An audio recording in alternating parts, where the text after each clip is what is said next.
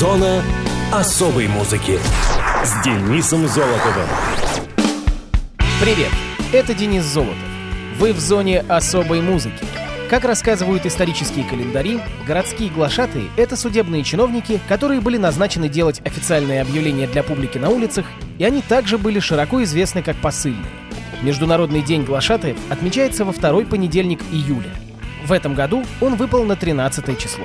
Этот день посвящен тем, кто был единственным источником последних новостей для общественности, в основном в течение 18 века.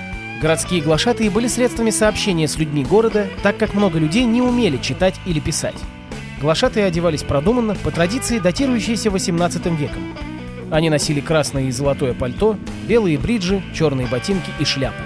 Также они носили с собой колокольчик, чтобы привлечь внимание людей, и кричали слова «Оес, оес, оес», прежде чем сделать объявление, что являлось призывом к тишине и вниманию.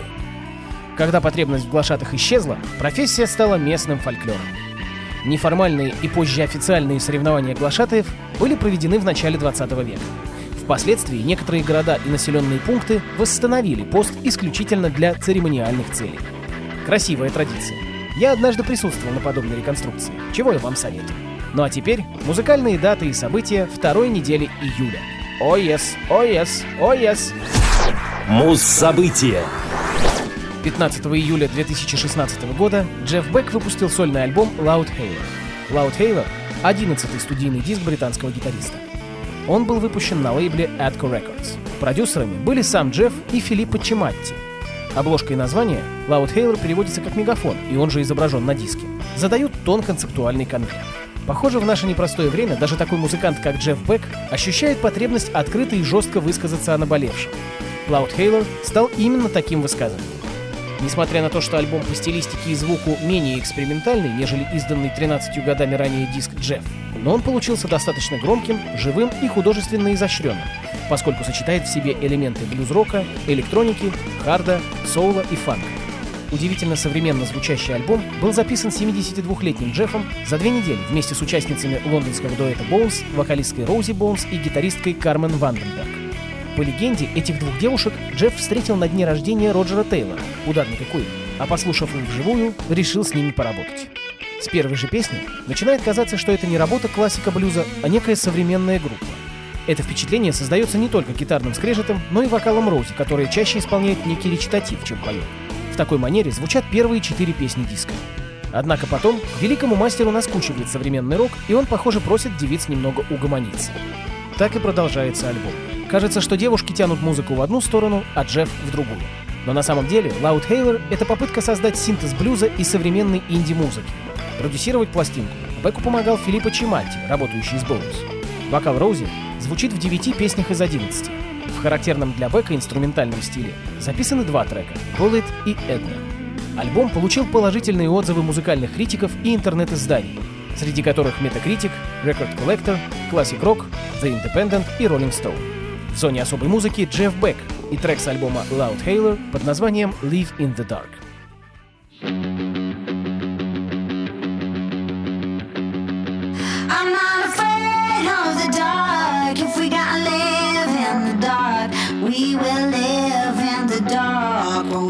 I am in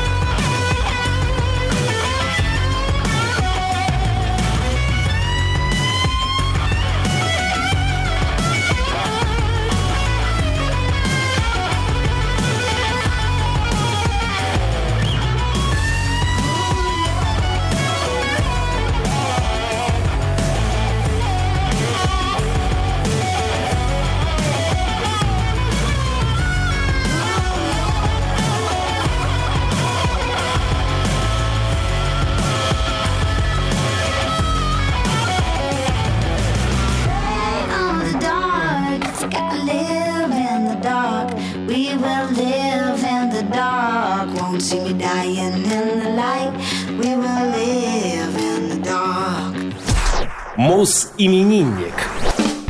17 июля 1948 года родился Рон Эштон, американский гитарист, бывший участник и один из основателей панк-рок группы The Stooges. Рональд Фрэнк Эштон появился на свет в Вашингтоне, США. Он никак не связан с производителем музыкальных инструментов Ashton Music. Группа The Stooges была основана в 1967-м Игги-попом, братьями Роном и Скоттом Эштонами, а также Дэйвом Александром, игравшим на бас-гитаре. С 67 по 73 годы The Stooges, чей стиль музыкальные критики определяли как протопанк или альтернативный рок, выпустили три альбома. Состав группы неоднократно менялся, однако братья Эштоны играли в ней до распада в 1974 Кроме The Stooges, Рон играл в группах The New Order, не путать с английской группой с таким же названием, Destroy All Monsters и New Race. Также он сотрудничал с Майком Уоттом из Minutemen, Джеем Маскисом из Dinosaur Jr., Торстоном Муром из Sonic Youth и Марком Армом из Mud Honey. Музыкант появлялся под именем The Wild Rats в саундтреке фильма «Бархатная золотая жила» режиссера Тода Хейнса с участием Юэна Макгрегора и Джонатана Рис Майерса. В 2003 году Эштон участвовал в реюнионе The Stooges, а также в записи нового альбома The Weirdness 2007 года и в концертах группы, включая выступления в Москве и Петербурге в 2008. Рон значится под 29 номером в списке 100 величайших гитаристов всех времен по версии журнала Rolling Stone. Сами The Stooges в 2009 году в седьмой раз были номинированы на включение в зал славы рок-н-ролла. Рон Эштон скончался от инфаркта. По словам представителей полиции, тело 60-летнего Эштона было найдено во вторник утром 6 января 2009 года в его доме в городе Анарбор, штат Мичиган. Смерть музыканта, сказали они, носила естественный характер, не став уточнять какие-либо иные подробности. Полицейских вызвал друг Эштона, который в течение нескольких дней не мог дозвониться до музыканта. После проведенного вскрытия выяснилось, что причиной смерти, вероятно, стал сердечный приступ. Игги Поп в размещенном на его официальном сайте некрологе назвал Рона Эштона лучшим другом, а остальные члены группы The Stooges заявили, что шокированы его смертью. Ну а на радио ВОЗ «I Wanna Be Your Dog» — песня группы The Stooges с дебютного одноименного альбома.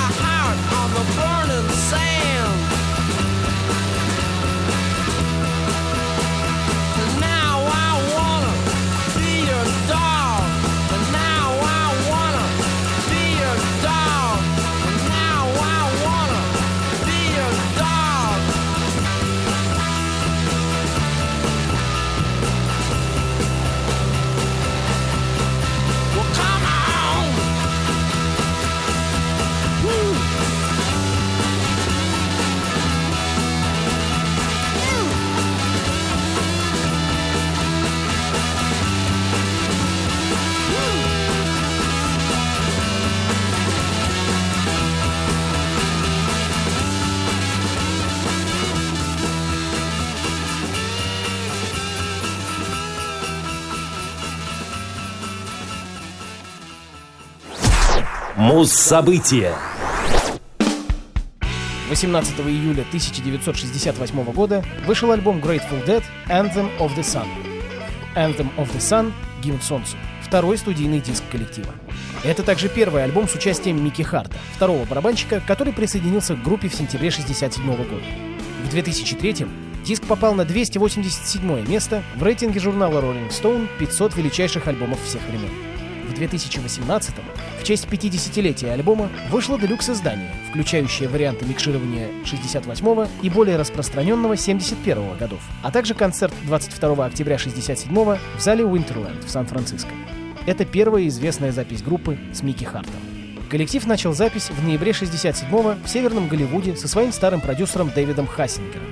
Тем не менее, Grateful Dead собирались проделать гораздо более тщательную студийную работу, чем во времена первого альбома, и попытаться перевести свое живое звучание в студию. В декабре того же года группа и Хассингер переместились в Нью-Йорк, где они прошли через две студии — Century Sound и Olmsted Studios. Через некоторое время Хассингер начал все больше разочаровываться в весьма размеренном темпе записи, и к тому времени, как группа записала всего три песни в студии Central Sound, полностью отстранился от проекта. Сообщалось, что он ушел после того, как гитарист группы Боб Вейер попросил создать в студии иллюзию плотного воздуха. Вскоре коллектив пригласил нового звукорежиссера Дэна Хилли, чтобы помочь им в студии с записью оставшегося материала. Они отправились назад в Сан-Франциско с Coast Recorders. Между записями в Нью-Йорке и Лос-Анджелесе группа давала живые концерты. Басист коллектива Фил Лэш позже утверждал, что это было отчасти из-за того, что песни не были, цитата, «испытаны дорогой». Хилли, Джерри Гарсия и Лэш взяли записи этих живых концертов, включая два выступления в Лос-Анджелесе в ноябре 67-го, турне по северо-западному побережью в январе-феврале 68-го и калифорнийское турне в феврале-марте. И начали совмещать их с уже записанными композициями. Одну из них мы и послушаем прямо сейчас. Grateful Dead — That's It for the Other One. Многочастная открывающая композиция с альбома Anthem of the Sun.